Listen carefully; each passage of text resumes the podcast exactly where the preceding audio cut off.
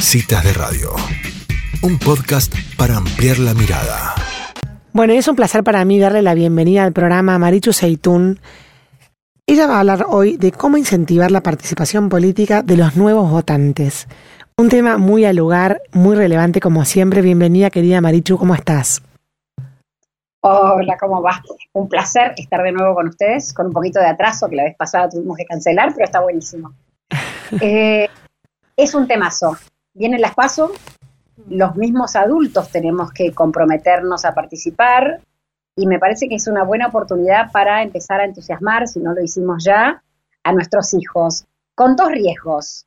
Un primer riesgo que los adultos estemos desesperanzados, desanimados, que estemos criticando, que ni siquiera nosotros tengamos ganas de ir a votar, con lo cual eso es lo que le vamos a vender a nuestros hijos. O en el otro extremo también es peligroso que tengamos un nivel de fanatismo muy alto, que los chicos nos miren y digan, no, no, para, eso es mucho, yo gracias a eso no quiero. Entonces, es interesante mantenernos en este término medio, que estamos informados, comprometidos, eh, sin presionar, pero convertir esto en una conversación de la mesa, poder ir contándole, vos qué opinás, vos qué pensás, darles participación para que ellos tengan ganas y averigüen con quién, por qué, cómo, y sobre todo tienen que tener como confianza de que pueden cambiar el mundo, y esto ya va mucho más allá de la votación. Mm. Si yo tengo la idea de que no puedo cambiar nada en el mundo y estoy resignado, tampoco voy a querer ir a votar, porque es una cosa más en la que no va a hacer nada, ninguna diferencia que yo cambie. Pero, por otro lado, también lo mismo, que no tenga yo esta, sí quiero, las cosas van a ser como yo quiero, porque también van a salir muy desanimados. Otra vez, en el término medio, en que ellos sepan que hay cosas que van a poder cambiar, como dice esa oración de, la sabiduría, hay cosas que se pueden cambiar, otras que no se pueden cambiar, y la sabiduría está en reconocer la diferencia. Pero qué importante es nuestra actitud adulta. Y, te lo digo sangrando por la herida, porque eh, mis padres no fueron políticamente activos, porque era una generación donde hubo mucha revolución, y yo tampoco, como hija de padres no políticamente activos, tampoco fui. Y hoy digo, me arrepiento, porque me hubiera gustado mostrarles a mis hijos esta, este activismo que hoy Sí tengo, pero bueno, están casados y tienen sus casas, no sé lo que hacen ellos, pero realmente lamento no haberlo hecho en su momento, no haberme comprometido, no haber trabajado para, para el país, haber dejado que las cosas fueran como fueran. Y bueno, desde ese lugar a trabajar para que los chicos voten y voten bien. Qué bueno, Marichu, esto que traes. Sabes que para mí es un año extremadamente particular, porque si hay alguien que ha, digamos, sufrido en carne propia las consecuencias de decisiones que no podían ser tomadas por, por ellos, ni por sus adultos, ni por sus referentes en las escuelas, han sido los chicos. O sea, los chicos este año, su vida ha sufrido tanto cambio, y el año pasado también, a raíz de, de, de la pandemia mundial y a raíz de las medidas que se han tomado en cuarentena, que yo creo que es la primera vez también en las cuales eh, la cosa pública, entre comillas, les ha afectado tanto la, la cosa doméstica de cada, de cada familia, ¿no? Tal cual, y tenés razón, que esta es una oportunidad en que ellos sí pueden hacer una diferencia, porque si todos averiguan y todos votan, de repente la persona que ellos elijan va a ser la que va a ir a la elección definitiva, y lo mismo va a pasar en noviembre, o sea, me parece que es algo en lo que sí pueden participar y sí pueden hacer algún pequeño cambio que no pudieron hacer en este año y medio. Marichu, ¿sabes qué? Yo te pregunto algo más desde lo personal, porque no es que la política sea algo que, me entusiasme demasiado, quizás por, por esto, ¿no? Porque no estoy acostumbrada o no estaba, si bien a mis papás sí les gustaba y estaban comprometidos, bueno, no sé, por personalidad o lo que fuera, por ahí no me siento tan informada como para pensar políticamente, es mi juicio, ¿no? Pero digo, cuando uno como padre tiene esa, esa postura, que hay gente que realmente está como muy ajena, o sea, lamentablemente, de la política o siente que no es un lugar para uno o que los que otros saben más o, bueno, una serie de cosas que, que por ahí te van dejando o te vas quedando afuera de lo que es la política y digo, cómo transformar eso, que por ahí está más arraigado en los adultos, cómo cambiar esa emoción o de desesperanza o de no creer en nadie Digamos, ¿cómo hacemos los adultos para cambiarla para que los hijos, justamente como vos decís, vean otra cosa, ¿no? Y, y por ahí tengan más ganas de participar. Yo creo que hoy las cosas que fueron pasando en los últimos años nos hacen saber que podemos ayudar, que tenemos que participar desde, no sé, desde la muerte de Nisman. O sea, pasaron un montón de cosas en lo que la, lo que la población hizo, hizo Mm. una diferencia. Sí. Y entonces, a vos y a mí, que no tenemos mucha participación política, esto también nos sacude y nos hace pensar y decidir.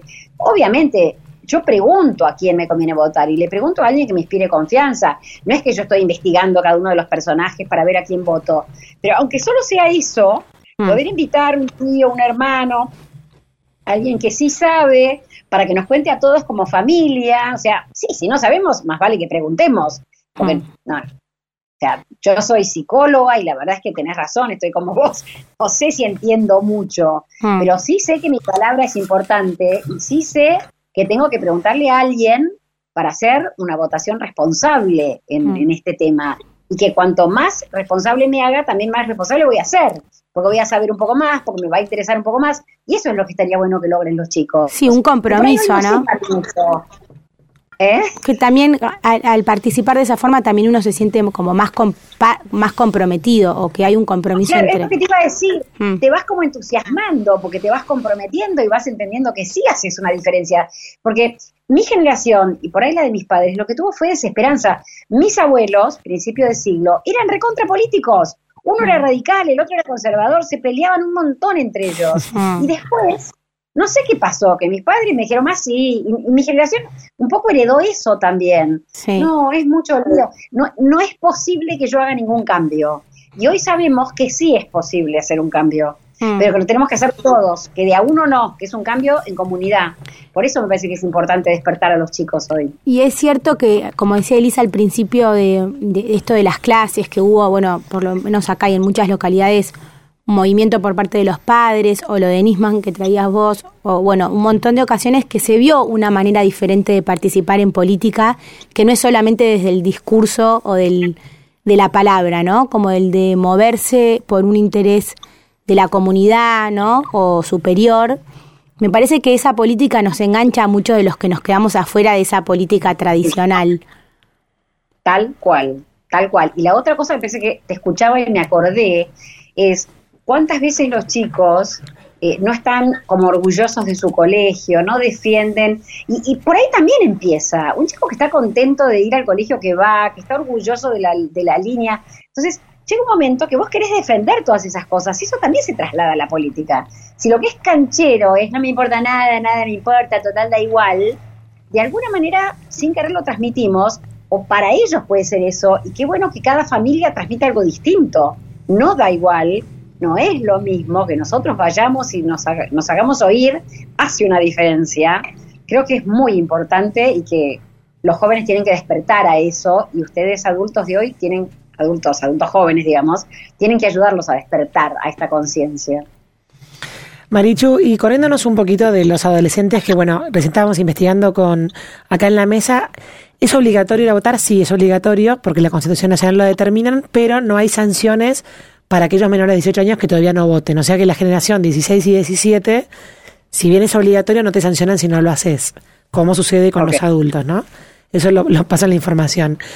¿Cómo hacemos con el rango etario que es la como la preadolescencia, el de 13, 14? Ahí, ¿cuándo, digamos, cuándo hay que mostrarles a nuestros chicos, entre comillas, lo que sucede en la realidad de la cosa política o pública del país? Hay que, eh, o sea, está bueno que se enteren o no de las noticias. No estoy hablando de niños, ¿eh? Sé que los niños hay que Sí.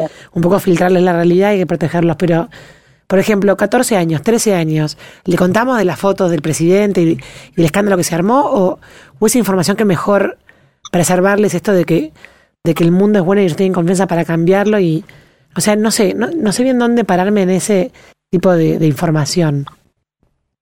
Eh, yo creo que hay que ir informándoles de esas cosas. Otra vez, si nosotros nos indignamos y volamos por el aire, no podemos ni hablar, que nos ponemos rojos de furia, no va a servir. Ahora, si yo puedo conversar y pensarlo y, y ir tomando el tema, tampoco es que un chico que porque cumplió 16 lo tengo que informar, lo tengo que ir informando de a poco. Y te escuchaba y decía, qué pena que en Latentes no puse un capitulito sobre formación política porque hubiera estado bueno que sin contarle los detalles jugosos de los jueces este, que, que se coimean, y todo, no me parece que un, que un chico de, de primaria tenga que saber esas cosas, sí está bueno que tengan una formación cívica, que en el colegio a mí me la daban y que no sé ahora, está media, y a veces incluso en los colegios estatales está como politizada, eh, Dios, tendenciosamente politizada. Y creo que es importante que una de las formaciones que los chicos reciban desde chicos es esta formación cívica, derechos y deberes de los ciudadanos. Y bueno, votar es un derecho y por otro lado es un deber para que tener el país que queremos tener. Después nos quejamos porque no nos gusta el que ganó. Claro, Volví hablando de educación cívica, bueno, a mí me pasó que de adulta me, me encontré con, con, volver a educación cívica tipo fase 1 cuando tenía 25 años, o sea que fue un, un aprendizaje tardío de lo que vi en la, digamos, en la teoría en, en mi formación de chica, pero no te preocupes, Marichu, porque vas a sacar la segunda edición de Latentes y ahí metes el capítulo de la política. Tal cual, formémonos en política. Es verdad. O un libro entero. O un libro entero. No, para. No, volviendo, volviendo Marichu, al, al tema de, de, estar orgullosa de su colegio. Yo creo que a los chicos, esto es una opinión personal, corregime si me equivoco, pero es importante formarlos en la confianza en las instituciones en general. ¿no? Entonces, pues yo he escuchado madres que dicen, no, pues la policía es corrupta o no, porque la coimea. Y en el fondo el chico tiene que crecer creyendo en la policía. Después, la vida se, se, se, ocupará de mostrarle quizás que hay policías más confiables que otras o, instituciones más confiables que otras, pero en el fondo partamos de la buena base y después que el, que el mundo lo despierte o no.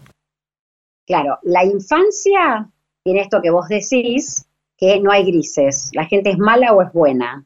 Y el tránsito a la adolescencia justamente transcurre en encontrar los grises, que hay, por ahí había alguna razón por la cual alguien robó, que era hambre, o a lo mejor el, juez coimero, o sea, me parece que está bueno ir ayudándolos a despertar en esta realidad y la adolescencia es el momento. Definitivamente la infancia no, porque mm. ellos tienen esta visión de que las cosas, el que es bueno es bueno, el que es malo es malo, y eso es clásico del chico hasta los 11 años aproximadamente.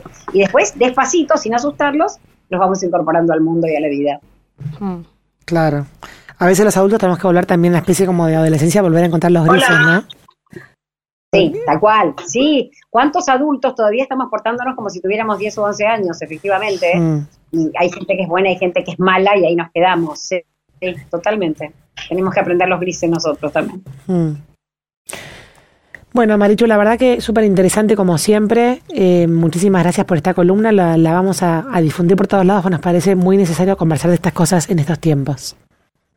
Qué bueno. Muchas gracias por invitarme una vez más. Adiós. Hasta luego. Bueno, y así pasa Marichu Seitún hablando de cómo motivar a los jóvenes para que participen en política.